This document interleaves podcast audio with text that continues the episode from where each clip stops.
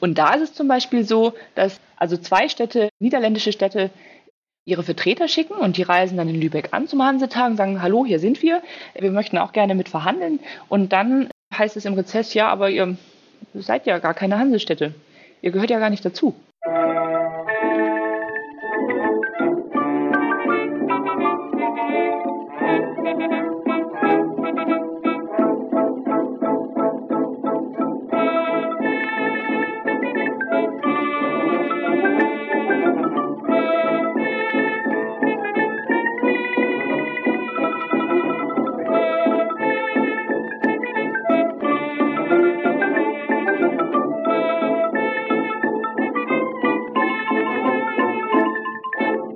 Dieser zweiten von drei Sonderfolgen, die in Kooperation mit dem Europäischen Hanse-Museum Lübeck und der Forschungsstelle Geschichte der Hanse und des Ostseeraums entstanden sind, spricht Dr. Angela Wang über zwei zentrale Begriffe.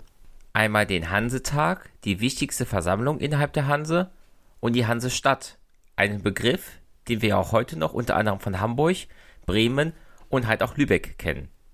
Warum das aber nicht das ganze Bild der Hansestadt ist und wie so ein Hansetag überhaupt ablief, ist Thema der heutigen Episode von Geschichte Europas.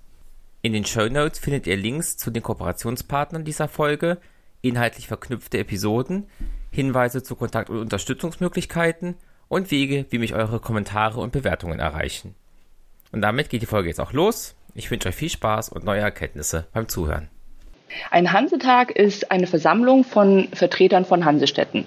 Das ist an sich aber jetzt nicht so, so Spezielles, weil Tagfahrten, also Versammlungen gibt es für alles Mögliche, ne? für das Reich mit den Fürsten, die dann dort anwesend sind. Für Regionen gibt es das auch, regionale Städtetage und auch regionale Versammlungen von anderen politischen Vertretern. Und im Fall des Hansetages ist das eine Tagfahrt, eine Versammlung eben von den Städten vor allem, die dann zur Hanse gehören.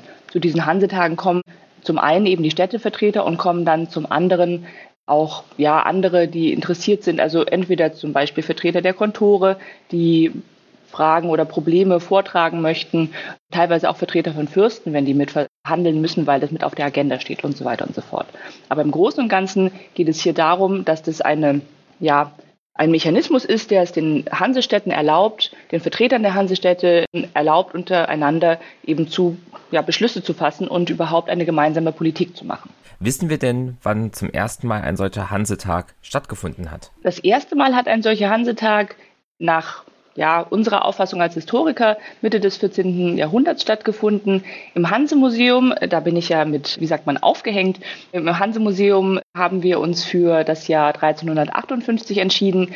Aber das ist nicht so einfach. Die Hanse selbst entsteht ja allmählich ne? und aus einem Bedarf heraus, ne? zuerst die Kaufleute, später die Städte, die zusammenarbeiten, die Interessen von Kaufleuten zu vertreten und zu befördern. Und dann kommt man Mitte des 14. Jahrhunderts, da häufen sich einige Probleme eben äh, häufiger zusammen und das verstetigt sich dann. Mit den Hansetagen geht es los Mitte des 14. Jahrhunderts, ohne dass das jemand geplant hat. Also es gibt Probleme und man trifft sich, aber man sagt nicht, pass mal auf, ich habe eine super Idee, wir machen jetzt einen Hansetag.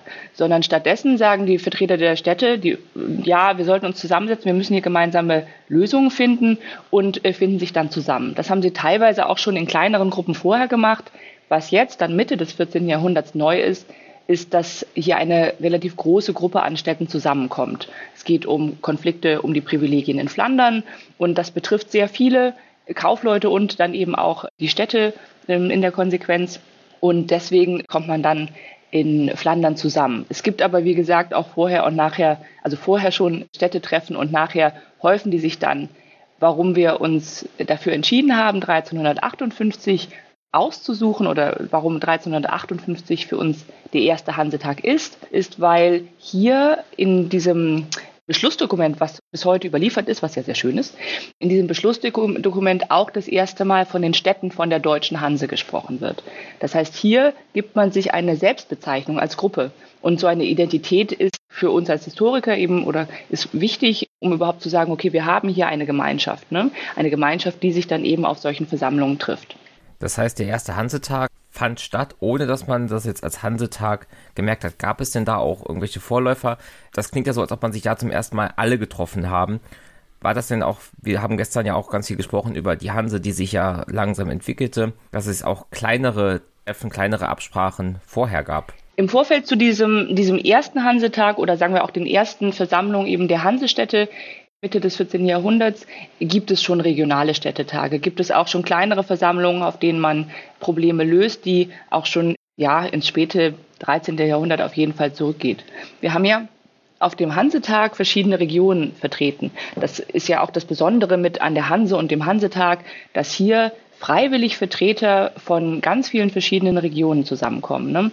Also die, der hansische Wirtschaftsraum streckt sich ja tatsächlich zwischen äh, Brügge in Flandern und Novgorod in der Russ und von Bergen in Norwegen bis dann so in den mitteldeutschen Raum auf jeden Fall. Und die Hansestädte liegen sozusagen so ein bisschen in der Mitte dieses großen Raumes, also Mitte etwas weiter gefasst. Es gibt niederländische Hansestädte, es gibt wendische, also um Lübeck herum Hansestädte, es gibt sächsische Hansestädte, die viel im heutigen Niedersachsen gelegen sind. Und dann gibt es auch preußische, also polnische Ostseeküste, preußische Hansestädte und dann bis nach Livland hinein. Dort gibt es auch noch Städte. Und Vertreter dieser verschiedenen Regionen kommen eben zusammen, ganz freiwillig, weil sie einfach der Meinung sind, es muss etwas besprochen werden. Aber dieses sich treffen haben sie vorher eigentlich schon, sagen wir mal, geübt eben in ihren Regionen, weil die wendischen Städte zum Beispiel eben schon sehr viel länger miteinander Politik gemacht haben, eben auch über dieses sich versammeln auf Tagfahrten. Das ist ja einfach auch eine relativ naheliegende Lösung eigentlich. Ne? Was macht man, wenn man Probleme hat? Man setzt sich zusammen. Und das haben eben die Städtevertreter auch gemacht. Wobei es natürlich schon ja, spannend oder interessant ist, finde ich, dass Städtevertreter das können. Ne? Wir sind ja in einer Zeit, in der Städte, ja, sagen wir mal, etwas vergleichsweise Neues sind. Die Hansestädte entstehen ja oft selber erst im 12. Jahrhundert, im 13. Jahrhundert, teilweise auch später. Aber na, eigentlich sind bis, bis Mitte des 13. Jahrhunderts alle wichtigen, also großen Hansestädte auch entstanden, gerade an der Ostseeküste, die dann später tragend sein sollen, auch für die Gemeinschaft. Und diese Städte, ja, sind im Endeffekt noch relativ jung, haben sich aber dann schon ausreichend Autonomie, ausreichend Selbstständigkeit erarbeitet, um eben auch so eine gemeinsame Politik zuerst in der Region machen zu können und dann auch zusammenkommen zu können im Rahmen ja, hansischer Handelspolitik hat man dann gemerkt, okay, das ist eine gute Idee, das sollten wir öfters machen? Oder ist es, sind auch die folgenden Hansetage auch, wie Sie eben gesagt haben, erstmal so eher zufällig entstanden und haben sich erst später formalisiert? Ja, einerseits könnte man schon sagen, äh, dass sich eben 1358 als ein ja, Startpunkt darstellt. In der Folgezeit gibt es recht viele Versammlungen. Aber man, gut, die Quellen verraten uns ja immer nicht das, was wir wissen wollen. Ob man dann sagt, ach Mensch, wir sollten das regelmäßig machen. Aber natürlich haben wir einige Beschlussdokumente, die sogenannten Rezesse.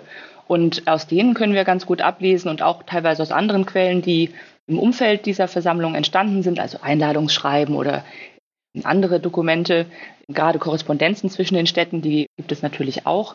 Man ist ja fortwährend in Kontakt.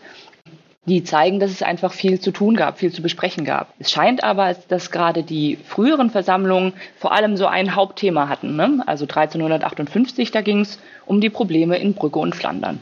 Und auf anderen Versammlungen geht es dann, sagen wir mal, um Probleme in Norwegen oder Probleme in London oder sonst wo. Also normalerweise geht es eben schon viel um größere Probleme, gerade mit den Privilegien im 14. Jahrhundert. Wir sagen in der Forschung so ein bisschen, dass diese ersten Hansetage eher ad hoc sind, also eher eben entstehen, wenn man sie braucht, also wenn auch gerade, wie gesagt, Größeres ansteht.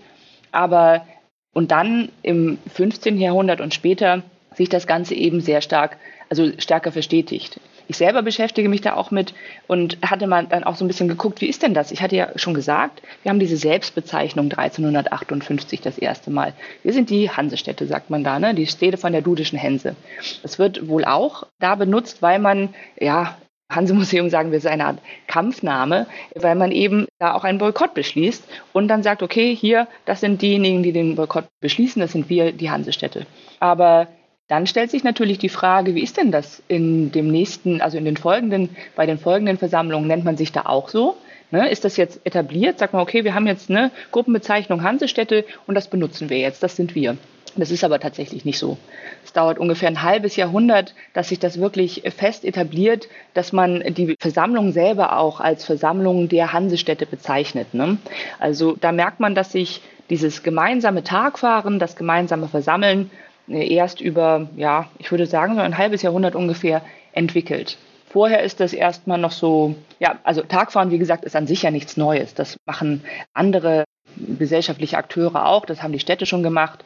Aber dass diese Gruppe oder dass eine ähnliche Gruppe, es ist ja auch nicht immer dieselbe Gruppe, ne, dass eine Gruppe an Städten, die eben gemeinsam diese Privilegien wahrnimmt, sich ja mehr oder minder regelmäßig trifft, das ist etwas, was man zumindest im 14. Jahrhundert gemeinsam übt.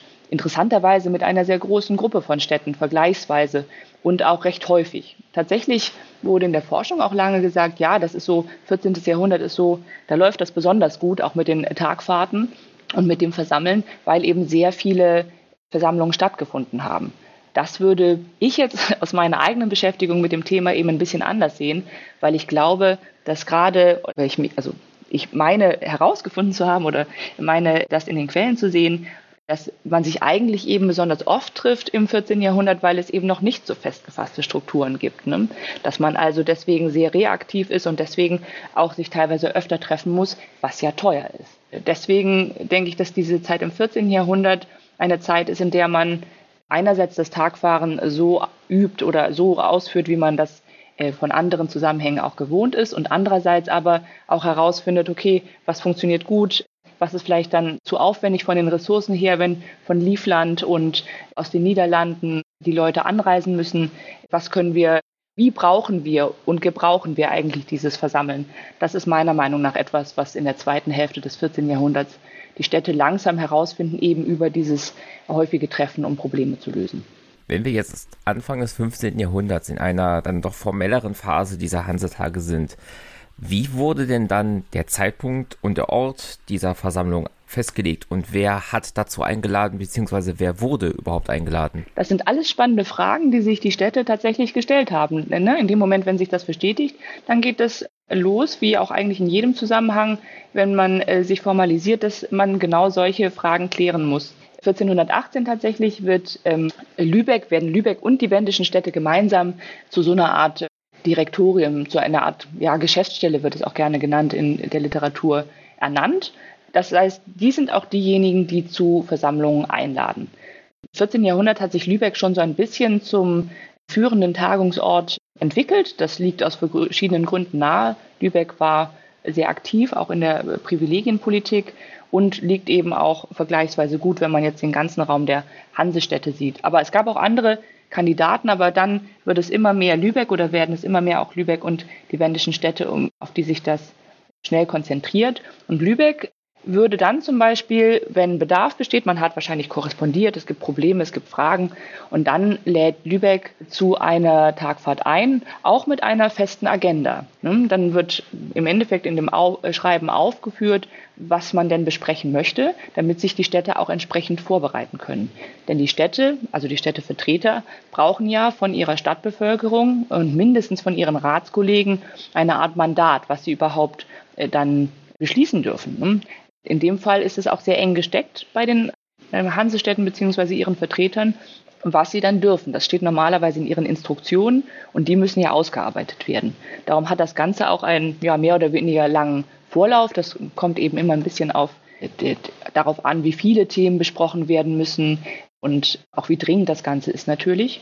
Das heißt, das Einladungsschreiben ergeht an die anderen Städte und daraufhin arbeiten die dann ihre Position aus und entsenden dann jemanden zur Tagfahrt oder sollten sich bestenfalls entschuldigen. Das ist auch tatsächlich eine Angelegenheit, die ja, die Hansestädte miteinander auch immer wieder beschäftigt, weil sie fassen auch Beschlüsse dazu, wie sie den Tag fahren, immer wieder, ne, über das 15. und auch 16. Jahrhundert hinweg. Und da wird zum Beispiel oft besprochen, was ist denn, wenn jemand nicht kommt? Ne, weil theoretisch müsste man sich mindestens mit gutem Grund entschuldigen. Teilweise werden sogar Strafen dann aufgestellt, aber natürlich hat man letzten Endes sehr wenige Zwangsmittel.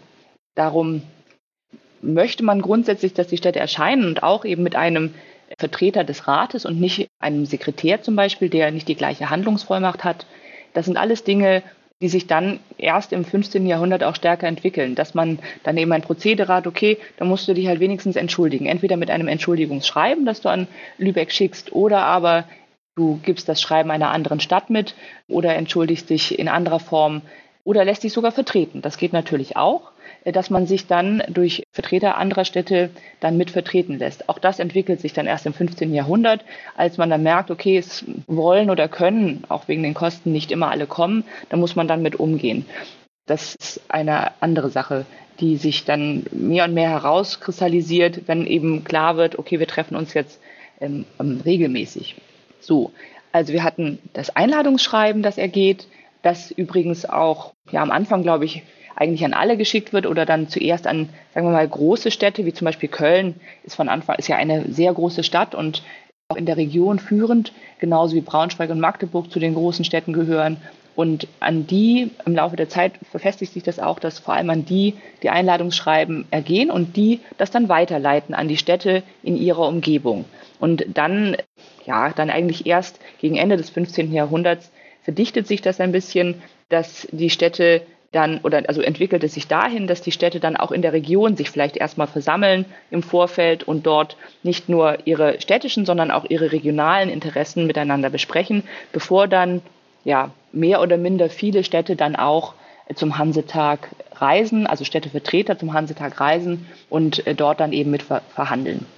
Man kommt dann am besten, also im besten Fall kommt man dann zu dem Zeitpunkt, der ausgeschrieben wurde für eine Tagfahrt am Tagungsort an, also in Lübeck. Das ist aber oft nicht der Fall. Es gibt dann durchaus immer wieder den Fall, dass Gesandte auch ein, zwei Wochen später eintreffen oder vielleicht auch ein paar Tage später. Das kommt ja auch ein bisschen immer auf die Länge der Versammlung an und wie gesagt den Umfang der Tagungsthemen. Einige Versammlungen sind ja auch nur wenige Tage lang. Andere Versammlungen können bis zu, ja, ja, teilweise sogar Monate dauern. Also man kommt dann an, mehr oder minder rechtzeitig und dann versammelt man sich ähm, und äh, die Versammlung wird offiziell eröffnet und dann geht es erstmal um, darum, dass die Sitzordnung geklärt wird. Ne? In Lübeck wäre das der Hansesaal, der Ort, an dem man dann sich über lange Zeit auch trifft. Also den gibt es entsprechend natürlich noch nicht im 14. Jahrhundert, weil, wie ich gesagt hatte, man ja noch nicht wusste, dass man da regelmäßig tagt und auch in welcher Form. Aber es entwickelt sich dann auch ein fester Ort dafür und den haben wir übrigens im Hanse-Museum auch nachempfunden, sodass man ein bisschen einen Eindruck davon bekommt. Also wen das interessiert, dem kann ich sehr empfehlen, einfach mal in unserer Inszenierung dann vorbeizuschauen und ein bisschen von diesem Saal einen Eindruck zu bekommen. Dann hat man am Kopf die Lübecker und rechts und links die Gesandten der anderen Städte, die dort Platz nehmen sollen. Und die Sitzordnung ist aber ein sehr wichtiges Thema und wird ja wirklich oft am Anfang diskutiert. Da wird sich auch richtig gestritten, wer in welcher Reihenfolge da überhaupt sitzen darf. Und das ist etwas, was wir manchmal so ein bisschen belächeln, aber es ist tatsächlich wichtig, wer zuerst sprechen darf. Ne? Wer mal versucht hat, mit vielen Menschen einen, einen Beschluss zu fassen, der weiß, dass es schon durchaus die Diskussion beeinflussen kann, in welcher Reihenfolge die Argumente auch ausgetauscht werden. Ne? Das hat natürlich auch was mit Statusfragen zu tun. Eine große und wichtige Stadt möchte nicht ganz hinten sitzen, möchte auch nicht zuletzt gehört werden. Also man hat dann die Sitzordnung geklärt, dann werden die Versammlungspunkte quasi nochmal, na, also die Reihenfolge kann sich dann auch gerade im 15. Jahrhundert auch ein bisschen ändern. Aber die Versammlungspunkte werden natürlich auch nochmal festgestellt, ne, dass man weiß, worum es gehen soll. Im Normalfall sind das aber auch wirklich nur die ausgeschriebenen Punkte, weil man sich eben auch nur auf diese Punkte vorbereitet hat. Und dann werden Entschuldigungsschreiben auch vorgelesen und überhaupt über das Thema der Abwesenheit auch diskutiert, damit man überhaupt weiß, wer warum nicht gekommen ist und wie man damit umgeht. Ja, und dann geht es in die Vollen, dann wird verhandelt zu den verschiedenen Punkten, bis man fertig ist. Das kann eben lange dauern. Im Zwischen, in zwischenzeitlicher gehen dann teilweise auch noch Schreiben zurück an die Heimatstätte. Da ist vielleicht noch eine Frage aufgetreten oder man braucht noch eine erweiterte Vollmacht für die Verhandlungen und dann schreibt man eben nach Hause und bestenfalls kommt auch bald ein Schreiben zurück. Das funktioniert natürlich nicht auf jede Distanz, aber das kennen wir durchaus, dass einige Städte zwischendurch nochmal Rücksprache halten mit ihren Gesandten, mit ihrer Heimatstadt, mit ihrem Rat, damit sie eben weiter beschließen können. Und wenn man dann einen Konsens gefunden hat zu den zu besprechenden Punkten oder aber diese vertagt hat, das ist dann die Alternative, wenn man sich nicht einigen kann, dann muss man halt vertagen, dann wird das am Ende im Rezess, in diesem Beschlussdokument aufgeschrieben und davon dann auch Abschriften erstellt, die allerdings scheinbar auch, gerade weil sie dann immer umfangreicher werden im Laufe der Zeit, das werden am Ende richtige Bücher, dass die dann nochmal abgeschrieben werden und dann auch an die entsprechenden Städte auch verschickt werden, damit die das in ihren eigenen Archiven dann auch vorliegen haben. Ja, am Ende verabschiedet man sich, schließt die Tagfahrt eben offiziell, der Rezess wird erstellt und dann fahren alle heim. Ich hatte eben gesagt, man geht in diesem Hansesaal dann in die Vollen. Wissen wir auch davon, dass, wenn das ja auch quasi der offizielle Teil ist, dass man auch Nebenabreden, Verhandlungen etc. ja beim Bierchen abends sozusagen nach der Sitzung irgendwo informell getroffen hat. Das könnte man fast, glaube ich, überzeitlich und übergeordnet sagen. Das gehört, glaube ich, zur Versammlung auch einfach dazu, dass man neben dem offiziellen Tag Tagungsprogramm immer auch den sozialen Teil hat. Ne? Dazu gehört ja auch der Kirchgang, ob das sei, und eben dann auch Festessen der, der Beteiligten, für die beteiligten ähm, Ratsherren. Das sind ja auch städtische Eliten, ne? das sind ja Leute, die auch von Wichtigkeit sind. Also das gehört schon auch dazu und nicht nur das, sondern eben auch äh, jenseits der ganz offiziellen Verhandlungen, wo alle eben entsprechende Sitzordnungen sitzen, dabei sind, äh, gehört auch dazu, dass man ja einen, einen Nebenraum hat, in dem man mal was besprechen kann. Gerade wenn die Stimmung dann kocht, äh, wenn es Probleme gibt, wenn es Streit gibt, wenn es ein bisschen laut wird auch, dann können auch mal Vertreter den Saal verlassen und dann muss man teilweise auch einige Gespräche nochmal an andere Orte auslagern. Ich habe auch einmal, ich glaube für 1669, also ich beschäftige mich ja sehr viel mit den Rezessen, da kommt man irgendwann durcheinander. Ähm, auch gab es ein schönes Beispiel, dass man dann schon im Vorfeld sogar sich in kleinerer Gruppe getroffen hat und eben am Rand der Versammlung, um eben auch die eigene Position gegenüber, in dem Fall Lübeck, dann zu festigen, das eben sehr dominant war. Ne, also es passiert sehr viel um diesen, diesen Tag, um diesen Hansetag herum. Und man hat ja auch Leerlauf. Ne? Jetzt, wenn man zum Beispiel auf eine Rückmeldung wartet von der, von, sagen wir mal, Rostock hat nochmal nach Hause geschrieben, braucht eine Rückmeldung in einer bestimmten Frage, da muss man natürlich ja, auch ein bisschen warten, bis diese Rückmeldung dann kommt. In der späteren Zeit haben wir tatsächlich auch einen Eindruck davon, weil dann steht teilweise in den Rezessen auch drin und dann traf man sich um 8 Uhr morgens, um 12 Uhr war dann Pause, dann war, also steht jetzt nicht so drin im Rezess, aber dann war quasi Mittagessen und dann hat man nachmittags weitergemacht. Aber da sieht man hier und da eben auch kleine Lücken im Ablauf, in denen man sich auch so unterhalten konnte. Aber wie Sie gesagt haben, dieser soziale Teil, das Informelle gehört natürlich ganz fest dazu waren diese Momente, wenn Hansetage stattfanden, für die ausrichtende Stadt, also ich habe rausgehört, meistens ja dann Lübeck, eine besondere Zeit, wenn dann aus vielen verschiedenen Ländern noch zusätzliche Leute da waren? Hat man das gemerkt? Hat das irgendwelche besonderen Auswirkungen auf das Stadtleben in dieser Phase von ja, ein paar Tagen bis ein paar Wochen gehabt? Das hat durchaus eine Auswirkung auf die Städte gehabt. Das fängt ja damit an, dass man dann trotzdem für, sagen wir mal, zwei bis drei Gesandte für von 20 Städten oder mehr ja Unterkünfte braucht. Ne? die dann ja auch vielleicht noch einen Sekretär mitbringen. Also allein schon der, der ja, logistische Teil, der Teil der Infrastruktur, der, muss schon abgedeckt sein. Und dann hat das natürlich auch einen besonderen, sagen wir mal, Eventcharakter. Das denke ich mal, ich bin immer ein bisschen vorsichtig mit modernen Vergleichen, aber andererseits sind sie, glaube ich, auch nützlich, wenn man sich vorstellt, wenn eine, eine, eine große internationale Versammlung heute stattfindet, dann beschäftigt das natürlich die Städte auch. Ich glaube jetzt weniger in dem Sinne, dass man dann die ganze Stadt abriegelt und Sicherheitsmaßnahmen umfangreicher ergreift. Zumindest äh, habe ich mich damit noch nicht beschäftigt oder das ist mir noch nicht so untergekommen. Aber ansonsten ist das natürlich eben schon etwas, was auch die, die, den öffentlichen Raum mit befasst. Ne? Die am Anfang der Versammlung geht man ja eben, wie gesagt, der gemeinsame Kirchgang ist ja zum Beispiel etwas, da ist man ja vom Rathaus zur Kirche und andersherum, da ist man natürlich auch als ja, als versammelte Gruppe, als Repräsentanten der Städte in der Öffentlichkeit. Ne? Und es hat auch schon, natürlich bringt das auch einen gewissen, ja, wie gesagt, Eventcharakter für die ganze Stadt mit sich und das wird schon wahrgenommen. Was mich bei der Recherche und den Materialien, die sie gesendet hatten, auch sehr überrascht hatte, war, dass selbst zu den Rekordzeiten, zu den ganz besonderen Hansetagen Mitte des 15. Jahrhunderts, auch nur knapp die Hälfte der Abgeordneten kamen. Sie hatten ja immer schon erwähnt, für manche war es natürlich schwierig zu kommen und auch die Strafgelder haben jetzt nicht so viel abgeschreckt. Man konnte sich entschuldigen, man konnte sich vertreten lassen. Zeugt das nicht aber trotzdem davon, dass der Hansetag nicht ganz so wichtig war, wie man vielleicht getan hat? Da sage ich jetzt mal entschlossen nein. nein, das etwas, das, natürlich, das liegt erstmal nahe. Ne? Man sagt, okay, wir wissen oder wir sagen in der Forschung, es gibt mh, hm, bis zu 200 Hansestädte über die Zeit hinweg. Ne? Das muss man immer dazu sagen, wenn wir sie alle zählen über die Zeit hinweg, dann kommen wir auf so bis zu 200, dann kommen aber irgendwie nur, sagen wir mal, 10, 20, 40 äh, zu Tagfahrten, mehr oder minder regelmäßig. Ja, das klappt dann ja nicht so gut, meint man dann. Aber das hat erstmal die, dann haben wir erstmal die Erwartungshaltung, dass alle kommen müssen. Warum denn? Ne, könnte man erstmal fragen. Solange die Interessen der Städte und auch ihrer Region, ich würde das sehr stark machen, dass es auch viel um regionale Interessen geht, vertreten sind, müssen ja gar nicht alle kommen. Wie gesagt, das ist teuer. Man muss sich vorstellen, Kost und Logis für einen städtischen Vertreter, ne, für, ja, kann auch mal ein Monat werden oder mehr. Das, das sind durchaus große Kosten, plus die Reisekosten natürlich, die die Städte nicht unbedingt tragen wollen. Das wird auch ganz offen äh, diskutiert. Und ich denke, dass man ja auch sich fragen muss, was dann jeweils verhandelt wird. Was soll ich denn, sagen wir mal, aus Liefland anreisen, wenn es um ein Thema geht, sagen wir mal, ein Zusammenschluss der Städte gegen die Fürsten, was vor allem die Städte, sagen wir mal, die Braunschweig, um Braunschweig herum, die sächsischen Städte betrifft. Was soll ich denn anreisen, wenn es um Punkte geht, die mich überhaupt nichts angehen?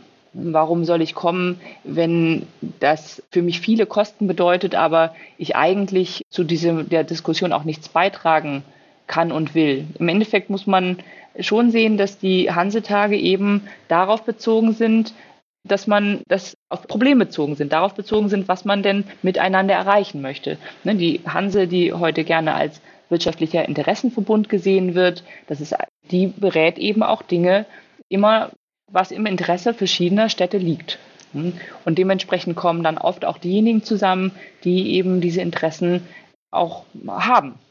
Und da ist die Zusammensetzung immer wieder anders. Was sich aber herauskristallisiert, ist, dass es eben schon eine Kerngruppe gibt von ja, 10, 20 plus Städten, die über die Zeit hinweg immer wieder vertreten sind. Und das sind oft schon dann auch die führenden Städte der Region, der also größer gefassten Region, wie gesagt, Köln für die Städte in Westfalen, aber auch für die niederländischen Städte Braunschweig und Magdeburg, für die Städte in ihrem Umfeld, auch für die Städte der Altmark, also das sind so Salzwedel, Tangermünde und solche Städte. Und dann Danzig fiel eben auch für die preußischen Städte, die starke Interessen ja auch an verschiedenen Orten, gerade in den Niederlanden, also in Brügge auch und in London haben, die sind eigentlich fast immer dabei, wenn man sich das über die Zeit hinweg anschaut. Und wie gesagt, die können andererseits auch die Interessen ihrer regionalen Städte ja mitvertreten. Sie hatten eben die Hanse-Rezesse erwähnt, dass ja quasi das Protokoll dieser Beschlüsse sind. Ich nehme an, die wurden dann, wenn man fertig war, auch an die Städte geschickt, die nicht unbedingt dabei gewesen waren. Und ja, inwiefern haben sich dann die Städte, die sie dann erhalten haben, diese Rezesse, an diese Beschlüsse gehalten? Also als wie bindend verstand man den Beschluss der Hansetage?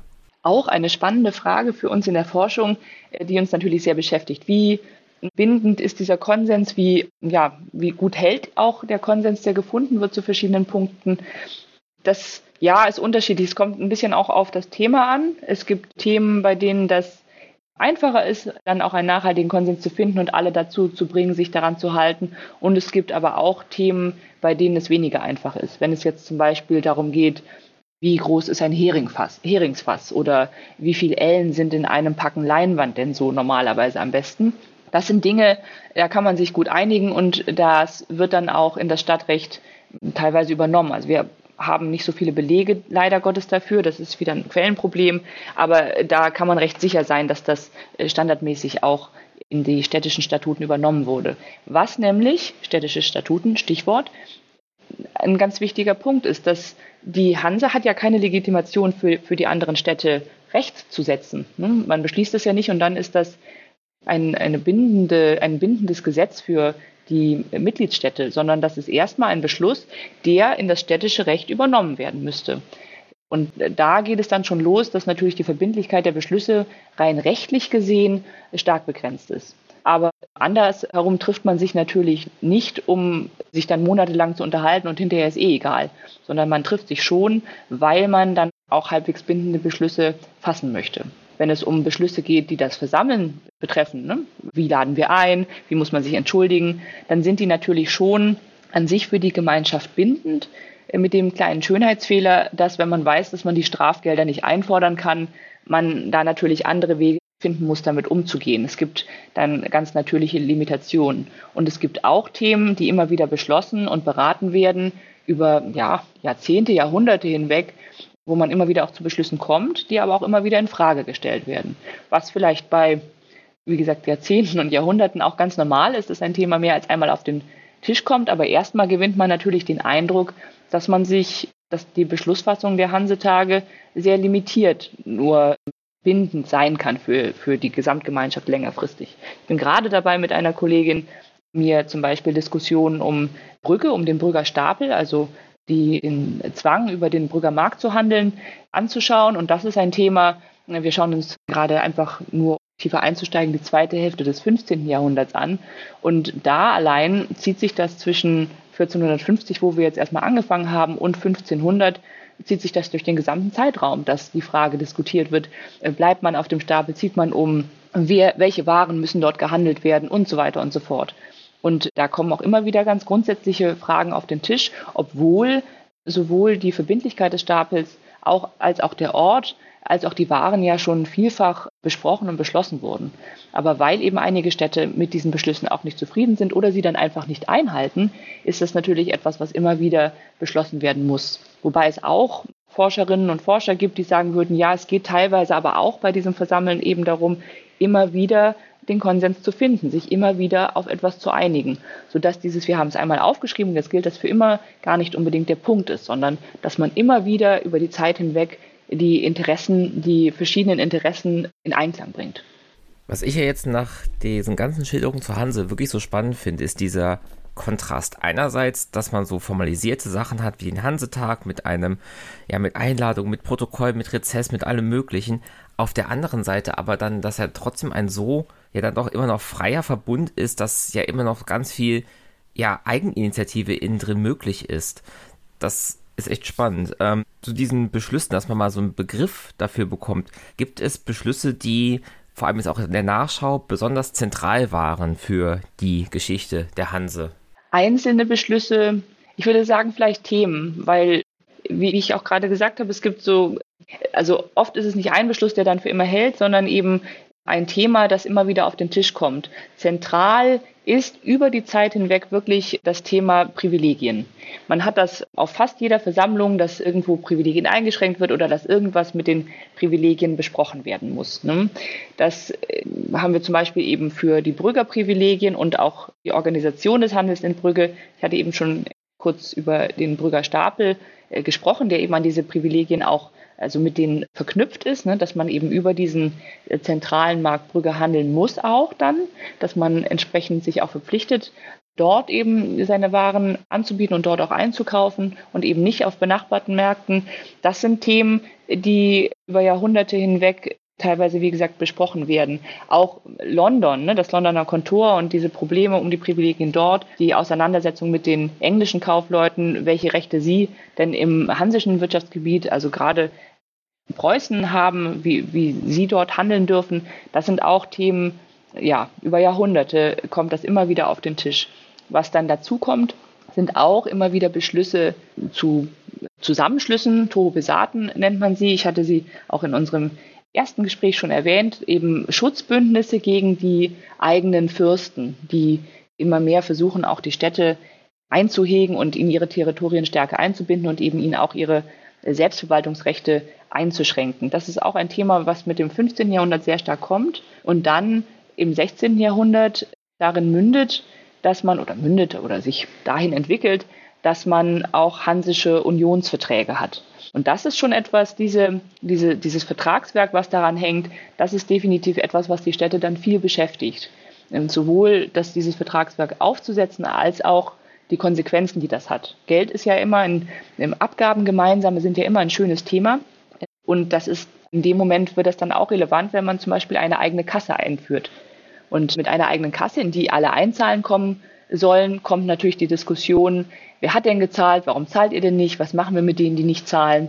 Das ist gerade solche gemeinsamen Finanzierungsprojekte und gemeinsame, gemeinsame Kasse, das ist etwas, was wirklich sehr umfangreich diskutiert wird, auch immer wieder diskutiert wird, wer zahlt was, warum, wer zahlt was, warum nicht. Ja, und dann gibt es aber auch immer wieder kleinere Themen natürlich, die aber dann schneller kommen und gehen und auch nicht unbedingt wiederkommen müssen, ob es nun die das Fassungsvermögen, das Normale von einem Korb Feigen ist oder, was ich gesagt habe, Heringfässer oder andere Dinge oder eben auch Streits zwischen Städten oder zwischen Kaufleuten, die sind natürlich dann eher punktuell. Aber auch da ist das größere Thema dann, wie geht man mit Streit um, wie schlichtet man. Das sind auch Dinge, mit denen sich die Städte dann beschäftigen. Es gibt auch sogenannte ja, es wird in der Forschung gern als Statuten der Hansestädte bezeichnet. Es gibt schon immer wieder so allgemeinere Beschlüsse zu solchen Dingen. Eben, wie geht man mit Stadtaufständen um? Wie geht man mit Streitschlichtung um? Das müssen dann benachbarte Städte zum Beispiel klären. Und äh, das sind dann vielleicht eher so Beschlüsse, die von der Sache her über die Zeit hinweg auch bindend sein sollen. Aber auch die werden immer wieder erneuert und werden auch immer wieder auf den Tisch gebracht. Gibt es denn abgesehen von diesen Dingen, die immer wieder diskutiert wurden, wo man immer wieder neue Beschlüsse fassen musste oder wollte. Auch Rezesse, aus denen wir herauslesen können, dass ein Thema vielleicht auch nur auf einem einzigen Hansetag sehr kontrovers, sehr umstritten war, wo es große Streitigkeiten, Differenzen innerhalb der Hanse gab auf diesem Weg zum Konsens. Themen, die sehr umstritten sind, kommen normalerweise immer auf mehr als einem Hansetag zu, also auf den Tisch. Allein schon deswegen, weil man dann normalerweise keine Einigung erstmal findet. Ne? Dann versucht man einen Konsens zu finden, aber am Ende wird das dann normalerweise vertagt, weil man eben, weil es so ein Streitthema ist, noch keinen Beschluss finden kann. Es gibt aber auch durchaus Themen, die dann einmal diskutiert werden und die dann nicht weiter nachverfolgt werden. 1518, das ist auch ein Hansetag, mit dem wir uns im Hansemuseum ein bisschen intensiver auseinandersetzen ein, ein, sehr, ein sehr langer Hansetag, der sich mit ganz, ganz vielen verschiedenen Themen beschäftigt. Und da ist zum Beispiel auch die Frage dabei, ob die Städtegemeinschaft einen Leuchtturm in Livland, in Riga, finanziert. Und das wird dann hin und her diskutiert und am Ende sagt man, nein, machen wir nicht. Das ist zu teuer, das bringt nichts für die meisten. Das ist immer so ein Argument, was auch vorgebracht wird. Das ist nicht in unserem Interesse. Äh, das können wir nicht vertreten, auch gegenüber unserer Stadtbevölkerung, weil das muss ja alles bezahlt werden. Und das wird eben diskutiert, das wird vorgebracht, das wurde auch vorher in die Tagesordnung ähm, aufgenommen und wird dann diskutiert. Und da kommt man auf dieser Versammlung schon zu dem Schluss, äh, das wollen wir nicht machen als Städtegemeinschaft. Wer sich daran beteiligen kann, der kann das gerne machen. Und Riga kann natürlich gerne einen Leuchtturm bauen, findet man grundsätzlich gut, aber das ist kein Projekt der Hansestädte. Und solche Versammlungen, Verhandlungen haben wir natürlich durchaus. Das ist aber, wie gesagt, dann nichts, was ähm, normalerweise sehr brisant ist, weil sobald es brisant wird, äh, sind das ganz gerne längere Geschichten. Auch wenn Sie gestern gesagt haben, eine Idee von etwas wird größer, etwas wächst zusammen und dann zerfällt es irgendwann für die Hanse, dass das nicht so ganz passt, werden es ja ab dem 16. Jahrhundert weniger Hansetage, bis dann schließlich Mitte, Ende 17. Jahrhundert, 1669, der letzte Hansetag stattfand. Wieso werden diese Hansetage irgendwann weniger, bis es irgendwann dann auch aufhört damit, dass es sie gibt. Ja, allein schon, dass es 1669 einen letzten Hansetag geben wird, auch das wusste man zu dem Zeitpunkt nicht. Man sagt dann noch ganz explizit und dann besprechen wir das das nächste Mal. Also das muss man auch im Blick behalten. Da kann man natürlich jetzt schlecht sagen, nein, nein, alles war prima. Das ist kein Zerfall. Bis zu einem gewissen Punkt sehen wir natürlich schon, dass das Tagfahren, dass diese, ja, dieses sich versammeln nicht mehr so gut funktioniert oder auch einfach Probleme hat. Wobei ich selber sagen würde, wenn wir jetzt über gerade das 17. Jahrhundert sprechen, ist da natürlich ein, ein wichtiges Ereignis im Blick zu haben, nämlich der Dreißigjährige Krieg. Wenn man jetzt nur auf die Tagfahrten blicken würde, dann denkt man sich, Mensch, was ist denn da los? Warum trifft man sich denn nicht mehr so oft?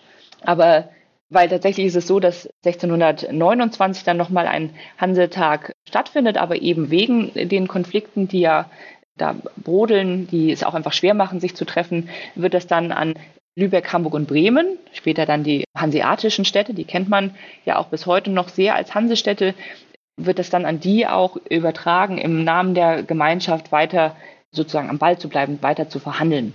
Und dann trifft man sich eben erst 1669 wieder miteinander und dann eben zum letzten Mal aber wie gesagt, da findet eben der Dreißigjährige Krieg statt und deswegen kann man sich natürlich nicht gut treffen. Und auch das 16. Jahrhundert ist politisch gesehen ja gar keine einfache Zeit. Das ist also die eine Seite. Das ist einfach, ja, aufgrund der aktuellen Ereignisse schwierig ist, sich zu versammeln. Das stört schon sehr. Auf der anderen Seite oder naja, eigentlich noch daran angebunden, hatte ich ja schon erwähnt, dass die Fürsten, die immer mehr versuchen, auch die Städte in ihre Territorien einzubinden.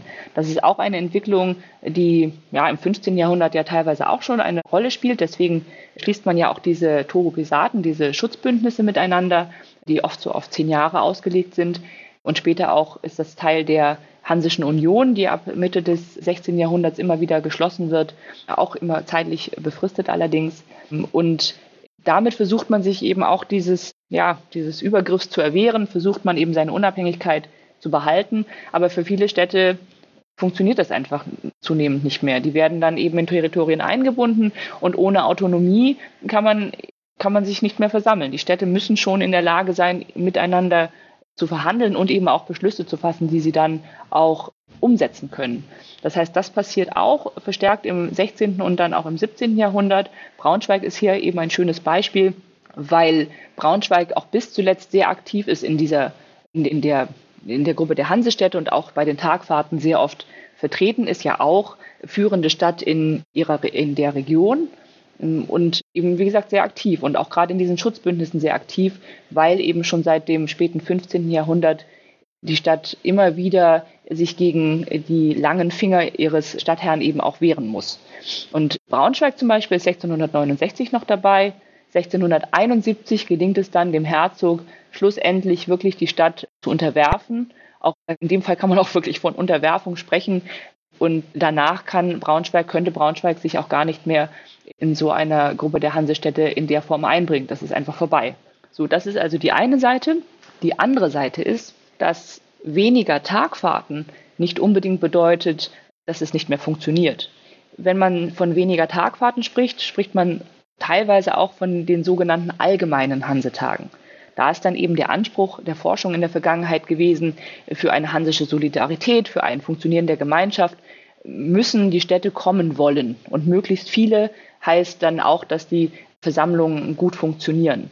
Und das ist tatsächlich etwas, da würde ich jetzt aus meiner Beschäftigung mit, dem, mit den Quellen heraus, das würde ich anders sehen. Denn was wir durchaus sehen können, ist das Ende des 16. Jahrhunderts in dieser Zeit. Ende des 15. Jahrhunderts geht es auch ein bisschen los. Ähm, und dann eben immer mehr über die Zeit hinweg, dass nicht nur die allgemeinen Hansetage stattfinden, sondern auch kleinere Versammlungen stattfinden, die als Kommunikationstage zum Beispiel bezeichnet werden, auf denen also Dinge zwischen und vorverhandelt werden, damit sich eben nicht immer alle treffen müssen. Und außerdem gibt es auch, was ich vorhin schon mal im Bereich der, also über die Einladung gesprochen haben, kurz erwähnt hatte, gibt es auch Versammlungen in der Region, also in der größeren Region, in hansischen Teilräumen, die auch gerne als Drittel oder Viertel dann bezeichnet werden von den Städten. Das Kölner Drittel zum Beispiel umfasst, wie gesagt, Westfalen, umfasst aber auch Teile der heutigen Niederlande. Und äh, dort trifft man sich dann auf Drittelstagen und dort wird vorverhandelt und abgestimmt. Und dann fährt vielleicht Köln zum Beispiel zu einem Kommunikationstag und trifft sich dort mit Lübeck, vielleicht den wendischen Städten, die sind da oft dabei, noch mit Bremen, Hamburg.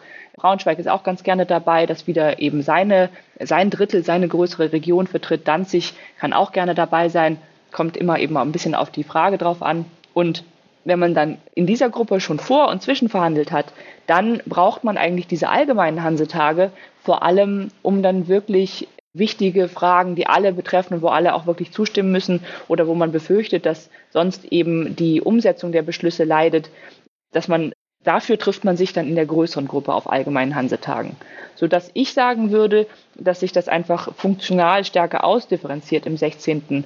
Jahrhundert. Im 17. Jahrhundert, wie gesagt, haben wir dann nochmal andere Probleme. Und man sieht auch durchaus übrigens, dass im frühen 17. Jahrhundert, als eben wirklich große Probleme bestehen, ne, also auch politisch einfach viel im Gange ist, dass man dort auch versucht, sich wieder öfter zu treffen. Und das wird dann, wie gesagt, durch die politischen Verhältnisse einfach gestört. Insofern würde ich sagen, ja, im 17. Jahrhundert, 16. und dann auch im 17. Jahrhundert vor allem äh, gibt es wirklich große Probleme, die schließlich auch die Städtegemeinschaft beenden werden. Ne? Also die Privilegiengemeinschaft besteht theoretisch zumindest teilweise darüber hinaus ja auch fort. Andererseits ist es aber so, dass man erstmal sich weniger trifft, weil es eben einen, sagen wir mal, effizienteren Weg gibt, eben dieses gemeinsame Verhandeln zu organisieren. Dann sollten wir jetzt als nächstes zu einem Begriff kommen, der auch schon ganz oft gefallen ist. Und auch da steige ich wieder ein mit der Frage nach der Definition. Was ist eine Hansestadt? Eine gute Frage. Das ist ja nicht ganz einfach, weil wir jetzt wieder über den ganzen Zeitraum sprechen. Ne? Jetzt könnte man sagen, eine Hansestadt gibt es eigentlich erst ab dem 14. Jahrhundert, weil, wie ich vorhin gesagt hatte, ja, Mitte des 14. Jahrhunderts das erste Mal diese Selbstbezeichnung Stede von der Dudischen Hense, Städte von der, Deutsch, Städte von der Deutschen Hanse überhaupt aufkommt. Ne? Und theoretisch könnte man natürlich sagen, erst ab da gibt es dann eine Hansestadt. Und dann eben bis ins 17. Jahrhundert. Nun könnte man aber auch sagen, etwas weiter gefasst, gerade die Städte, die heute in den Städtebund die Hanse aufgenommen werden wollen, den es ja eben heute wieder gibt, natürlich ein bisschen andere Ausrichtung als der historische Städtebund oder der historische Zusammenschluss von Städten, war ja kein Bund im engeren Sinne, die mittelalterliche Hanse. Die zum Beispiel, diese, also die Zulassungsvoraussetzung ist zum Beispiel, dass man nachweisen kann, dass die Kaufleute der eigenen Stadt eben im hansischen Handel aktiv waren. Und das ist etwas in der früheren Zeit, dass man natürlich schon sagen würde, weiß ich nicht, 14. Jahrhundert, im frühen 14. Jahrhundert, als es diese Selbstbezeichnung noch nicht gibt, sind vielleicht Kaufleute aus, weiß ich nicht, Lennep in Westfalen, in Novgorod aktiv, dann würde Lennep eben schon argumentieren, ja, unsere Stadt gehörte mal zur Hanse.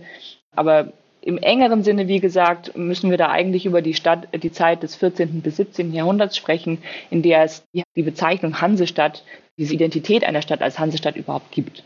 Und dann geht das Problem weiter, weil im engsten Sinne könnte man natürlich sagen, na ja, Hansestädte sind die Städte, die eben auch von den Hansestädten so bezeichnet werden und die eben auch zu der Versam den Versammlungen der Hansestädte kommen. Denn die beteiligen sich ja im engeren Sinne an der hansischen Wirtschaftspolitik. Darüber hinaus allerdings könnte man auch sagen, dass Hansestädte diejenigen Städte sind, deren Bürger zu den Privilegien zugelassen sind. Ne? Dass zum Beispiel, sagen wir mal, Herford in Westfalen kommt vielleicht nicht zum Hansetag, aber wir wissen, dass die Kaufleute im Londoner Kontor aktiv waren. Das würde dann, weil ja, weil ja nur Bürger von Hansestädten zum Kontor zugelassen sind, heißt es ja im Umkehrschluss, dass äh, Herford, äh, wenn die Kaufleute im Kontor aktiv sind, eben auch eine Hansestadt gewesen sein muss, auch wenn es sich vielleicht nicht auf den Tagfahrten zeigt. Und so sieht man, glaube ich, ganz gut, dass es natürlich schon äh, Kriterien dafür gibt, welche Städte wir als Hansestädte bezeichnen, dass es zugleich aber schwierig ist, das ganz, ganz, ja, definitiv zu sagen, welche Städte zu welchem Zeitpunkt als Hansestädte angesehen werden können, weil es eben eigentlich keine, bis ins 16. Jahrhundert, keine Listen gibt, wer jetzt zur Hanse gehört, sondern das können wir eigentlich nur über Aktivitäten von Kaufleuten und Städten ausmachen. Wenn es sich über diese Aktivitäten definiert, das heißt ja dann auch, dass eine Stadt sich nicht, sagen wir mal, explizit entscheiden konnte, eine Hansestadt zu werden oder eine Aufnahme beantragt, sondern sie wuchs in diese Rolle der Hansestadt ja hinein. Das ist der Normalfall. Es ist in der Tat der Normalfall, dass Städte und deren Kaufleute zuerst und dann die Städte eben aktiv sind und dadurch Hansestädte sind. Es gibt allerdings durchaus auch Städte, die dann eine Aufnahme suchen, genauso wie es auch seltene Fälle gibt, in denen eine Städte sagt, ich bin dann mal weg und sich aktiv aus der Hansischen Städtegemeinschaft entfernen. Es gibt einen ganz lustigen Fall 1518. Den Hansetag hatte ich schon erwähnt, dass wir uns mit dem auch im Museum eben etwas intensiver beschäftigen. Darum ist der äh, gerne mal sehr präsent. Auch wenn es eben ungefähr noch 170 andere Hansetage gibt, von denen man auch interessante Geschichten erzählen könnte, aber wie gesagt, 1518 etwas präsenter. Und da ist es zum Beispiel so, dass also zwei Städte, niederländische Städte, ihre Vertreter schicken und die reisen dann in Lübeck an zum Hansetag und sagen, hallo, hier sind wir, wir möchten auch gerne mit verhandeln. Und dann heißt es im Rezess, ja, aber ihr seid ja gar keine Hansestädte. Ihr gehört ja gar nicht dazu. Ihr könnt nicht mit verhandeln. Und tatsächlich dürfen sie zu diesem Zeitpunkt auch nicht mit verhandeln, äh, werden dann aber in späteren Versammlungen durchaus als Hansestädte mit aufgeführt, also als Städte, die dann auch an den Hansetagen mit Vertretern teilnehmen können und mitbeschließen können. Aber es ist einfach ein, ein lustiger Fall, denke ich, der, der ganz, ganz gut illustriert, dass es eben nicht so einfach ist, diese Mitgliedschaft zu fassen. Ne? Wenn einfach zwei Städte ihre Vertreter schicken und die kommen an und dann stellt sich heraus, ihr seid keine Hansestädte, zumindest kennen wir euch nicht als Hansestädte und deswegen seid ihr nicht zugelassen.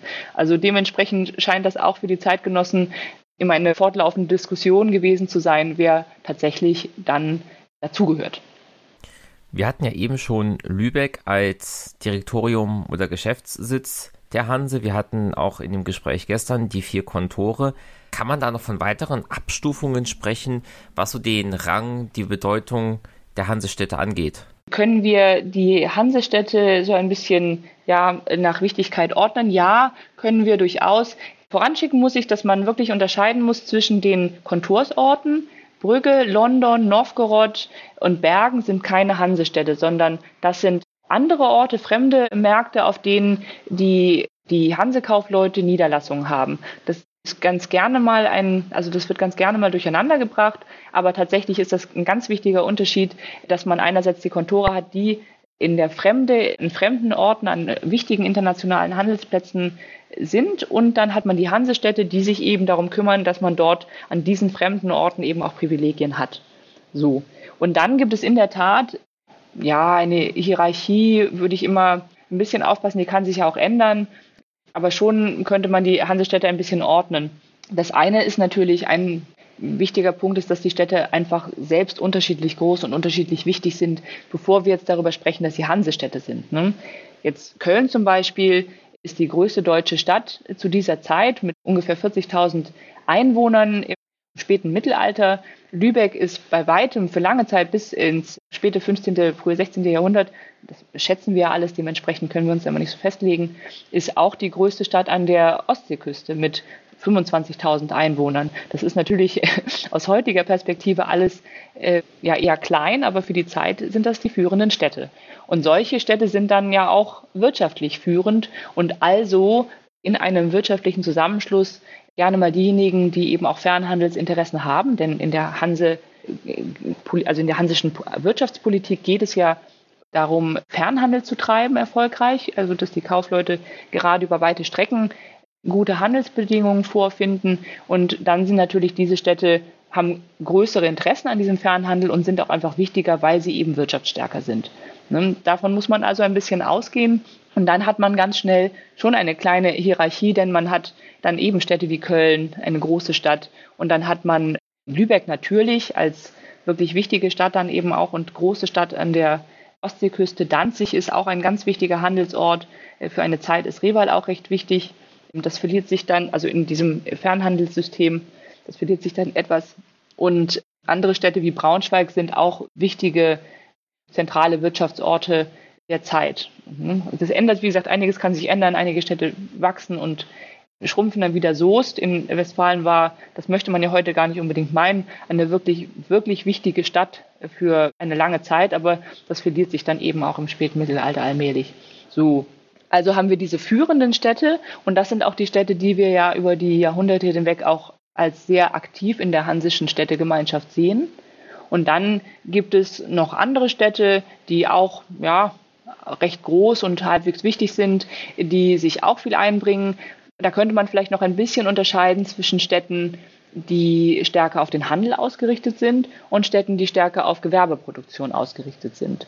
Denn die Hanse ist eben dann letzten Endes doch ein Zusammenschluss von Kaufleuten beziehungsweise dann ihren Heimatstädten, wobei eben der städtische Rat oft nicht unwesentlich sich auch aus Kaufleuten zusammensetzt, weil die eben die städtische Elite darstellen. So. Teilweise auch in personeller Überschneidung oder zumindest sind es gerne auch ähnliche Familien, die den Fernhandel dann betreiben und die dann auch im Rat vertreten sind.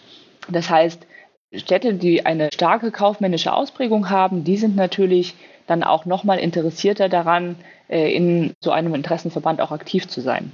Ähm, Rolf Hamekiso hat in seinem Handbuch die Hansa, glaube ich, auch äh, geschrieben, dass hansische Interessen mit der Entfernung zur Küste abnehmen. Ne, das hieße dann ja auch, dass diese Städte in der hansischen Verbund weniger wichtig sind. Das würde ich eben heute vor dem jetzigen Stand der Forschung ein bisschen relativieren, weil es durchaus Städte gibt, die mit ihrer eigenen Gewerbeproduktion, ich hatte es in unserem letzten Gespräch schon erwähnt, auch am hansischen Handel beteiligt sind. Die sich also vielleicht nicht unbedingt über die Kaufmannschaft, aber über ihre städtische Gewerbeproduktion äh, in das, in das hansische Handelssystem einbringen. Die haben natürlich auch durchaus Interesse, sind aber nicht unbedingt dann in der hansischen Städtegemeinschaft führend.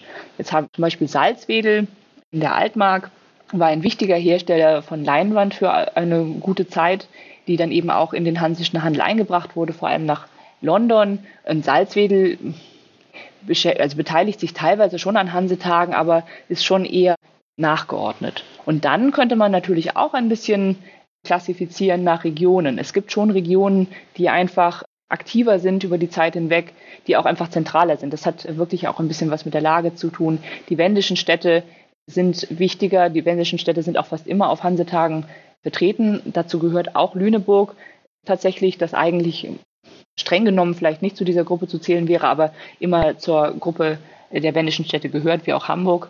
Diese Städte sind eigentlich immer dabei, eben auch weil sie so zentral sind und weil ihre Kaufleute auch Handelsbeziehungen nach Brügge haben, auch vielleicht ein bisschen weniger, aber auch nach London handeln, sehr stark im Skandinavienhandel aktiv sind und eben auch im Handel nach Novgorod sehr aktiv sind. Das heißt, sie haben ihre Finger, anders gesagt, überall drin und entsprechend interessiert sie natürlich auch die hansische Handelspolitik und die, das hansische Zusammenarbeiten in besonderer Weise. Die preußischen Hansestädte zum Beispiel, beziehungsweise die preußischen Kaufleute, sind auch an vielen Orten vertreten und entsprechend eben auch aktiver. Dementsprechend eben Danzig auch sehr aktiv über die Zeit hinweg und profitiert ja offenkundig auch davon in seiner Wirtschaftsentwicklung. Und andere Städte, zum Beispiel in den Niederlanden, ob nun Harderwijk, Nijmegen oder andere, die sind dann vielleicht in der früheren Zeit ein bisschen aktiver. Amsterdam war sogar ganz am Anfang auch mal bei Hansetagen vertreten, aber orientiert sich dann einfach anders, auch wirtschaftlich.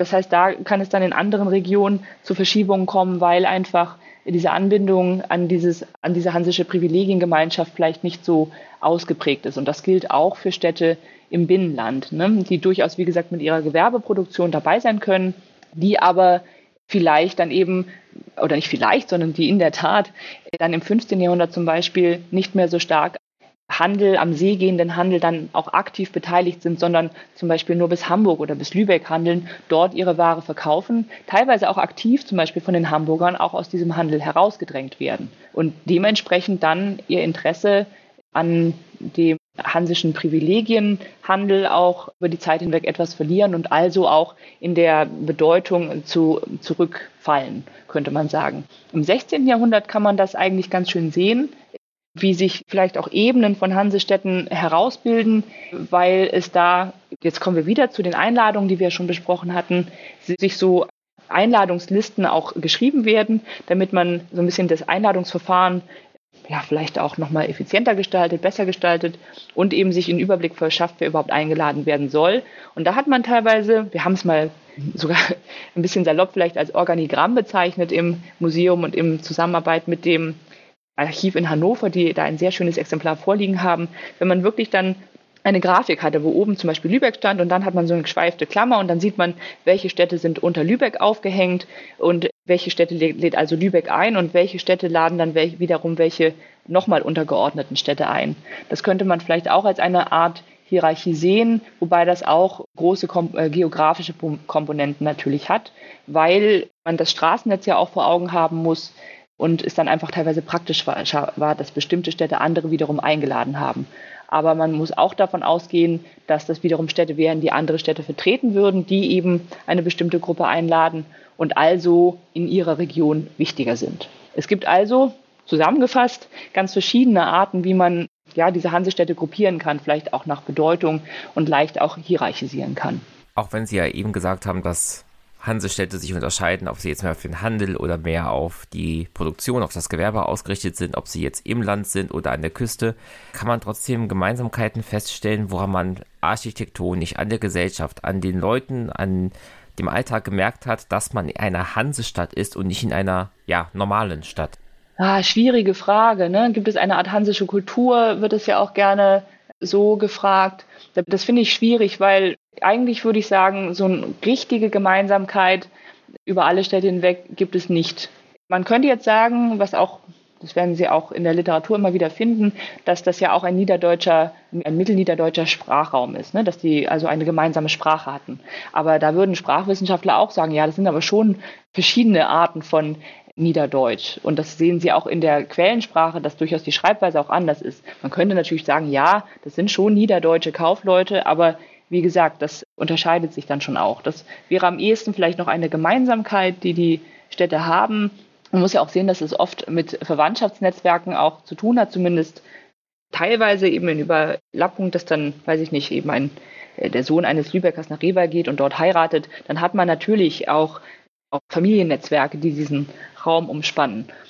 Das sind dann natürlich eben auch Menschen mit einem ähnlichen Hintergrund, die diesen Wirtschaftsraum ausmachen. Man hat auch in der Forschung gesagt, dass das vielleicht auch ein bestimmter Rechtsraum ist. Wir haben zwei große Stadtrechtsfamilien, die diesen Raum beherrschen und das ist das Lübecker, das lübische Recht und das Magdeburger Recht. Das lübische Recht eher an der Küste entlang, das Magdeburger Recht sehr stark eher für die auch Gewerbestädte im Binnenland und dann aber bis nach Mitteleuropa hinein.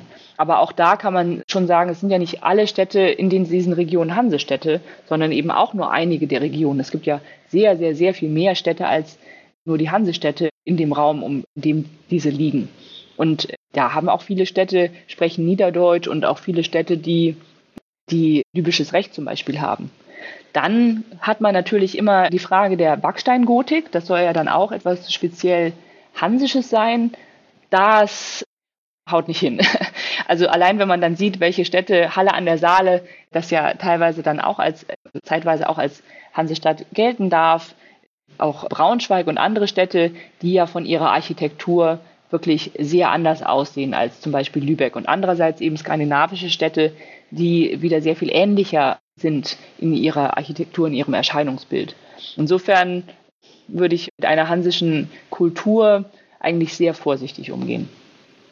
Dennoch scheint sich ja die Hanse irgendwie in die Kultur eingeprägt zu haben, denn ja, Richtung Ende der Hanse hin werden Lübeck, Hamburg und Bremen, was ja heute noch die drei Hansestädte sind, ja zum Erbe der Hanse der Sachverwalter. Warum gerade diese drei Städte und warum ist es so wichtig, auch nach, über das Ende der Hanse hinaus, dass diese drei Städte weiterführend als Hansestadt bezeichnet werden? Ja, bei dieser Verengung möchte ich sagen, auf Bremen, Hamburg und Lübeck sieht man natürlich ganz schön, auch wie es heute in der Erinnerungskultur ist, dass es da in die Richtung geht, dass es eben ein eigentlich eher norddeutsches unterfangen wird. Ne? Dass man im Endeffekt das, was die Menschen, die sich heute auch sehr stark mit der Hanse-Geschichte identifizieren, sind ja vor allem, ist ja vor allem der Raum Norddeutschland, ähm, jetzt teilweise vielleicht wieder mehr Städte auch im, im Binnenland, die Hannover, das sich eben auch in den Städtebund die Hanse hat aufnehmen lassen, die sich vielleicht stärker auf ihre hansische Vergangenheit auch berufen.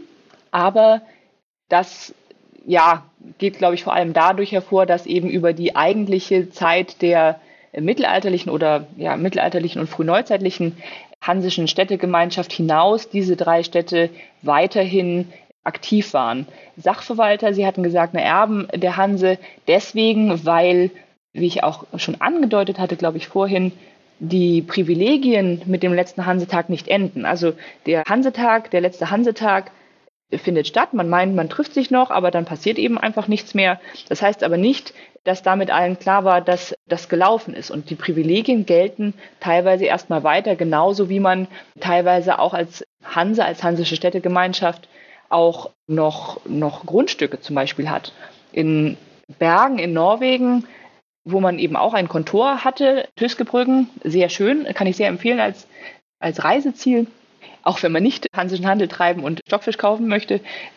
Dort hat man bis ins 17. Jahrhundert, ins 18. Jahrhundert hinein auch noch Grundstücke, ne? haben die Deutschen dann auch teilweise noch Anteile. Und auch der Stahlhof in London gehört als Grundstück dann auch noch länger den Hansestädten.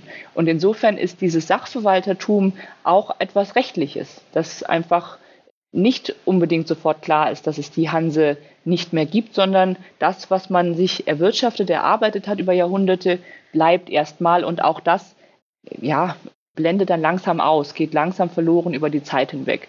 Und diese drei Städte, Lübeck, Hamburg und Bremen, hatten interessanterweise eben eigentlich schon seit dem 16. Jahrhundert, späten 16. Jahrhundert begonnen, enger zusammenzuarbeiten, haben auch im 17. Jahrhundert ein Schutzbündnis miteinander zu dritt auch geschlossen und haben auch, wie ich erwähnt habe, 1629 zeitweise äh, schon hansische Angelegenheiten miteinander etwas übernommen in der Zeit, als man sich eben wegen dem Dreißigjährigen Krieg nicht treffen konnte. Insofern sieht man auch da wieder, dass das keine harte Linie ist, 1669 und dann ist alles anders. Das sind plötzlich nur noch Bremen, Hamburg und Lübeck, sondern dass sich hansische ja, Wirtschaftspolitik, aber auch überhaupt hansisches Aushandeln und überhaupt die Hansegeschichte etwas stärker auf diese drei Städte verengt. Das ist etwas, was wir eigentlich schon seit dem späten 16. Jahrhundert sehen und das setzt sich dann eben fort. Diese Städte arbeiten dann halt einfach weiter zusammen, auch über den letzten Hansetag hinaus. Insofern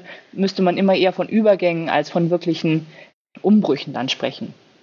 wo Sie ja eben auch schon den Begriff Erinnerungskultur erwähnt haben. Was ich auch sehr interessant fand, war, dass sich nach dem Mauerfall, teilweise auch noch vor der Wiedervereinigung selber, sechs, einige Städte in Mecklenburg-Vorpommern, Rostock, Stralsund, Greifswald unter anderem auch, dann direkt wieder als Hansestädte bezeichnet haben. Und seitdem auch insgesamt gibt es jetzt 27 Hansestädte. Als letztes kam 2016 auch Uelzen in Niedersachsen dazu. Welche Beweggründe hatten diese Städte, diesen Teil offiziell in ihren Namen aufzunehmen? Warum wollen sie sich selber Hansestadt nennen? Dafür gibt es bestimmt eine Vielzahl, also gibt es eine Vielzahl an Gründen. Da lohnt es sich auch tatsächlich immer mit den Städtevertretern selber zu sprechen. Finde ich immer wieder spannend. Ich bin selber da natürlich nicht ganz so stark aktiv in diesem neuen Bund, aber natürlich dadurch, dass auch da der Sitz in Lübeck ist, bekommt man das ein oder andere mit. Man muss sagen, dass es natürlich schon darum geht, für die Städte eben auch wieder gemeinsame Interessen herauszustellen. Das hat natürlich auch viel mit Tourismus zu tun, weil die hansische Erinnerungskultur knüpft dann ja auch relativ schnell an an eben das Aussehen der Städte und eben auch daran, dass das Besuchsziele natürlich heute sind für Touristen.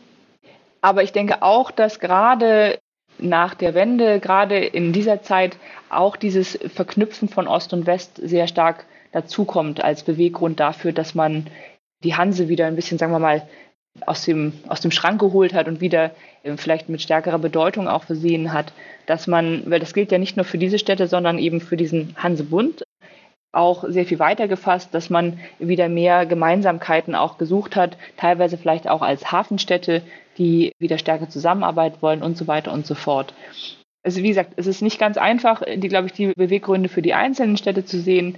Uelzen, äh, da haben wir tatsächlich die Stadt auch von der Forschungsstelle für die Geschichte der Hanse und des Ostseeraums, die ich ja leite, aus unterstützt, auch eine kleine Hansekarte zu erstellen, weil wir natürlich besseren Zugang teilweise zu den Daten haben, beziehungsweise diese Daten eben auch teilweise erstellen können. Und da ging es schon darum, eben stärker zu erinnern an diese Zeit, in der Uelzen ja auch wirtschaftlich sehr bedeutend war und die ja auch Uelzen als Stadt auch im Stadtbild sehr stark geprägt hat. Und natürlich eben auch weil damit dann auch Hanse-Führung angeboten wurden, also auch ein Kulturangebot geschaffen wurde in der Stadt, das Bürgerinnen und Bürger, aber auch Touristen gerne, gerne wahrnehmen sollen.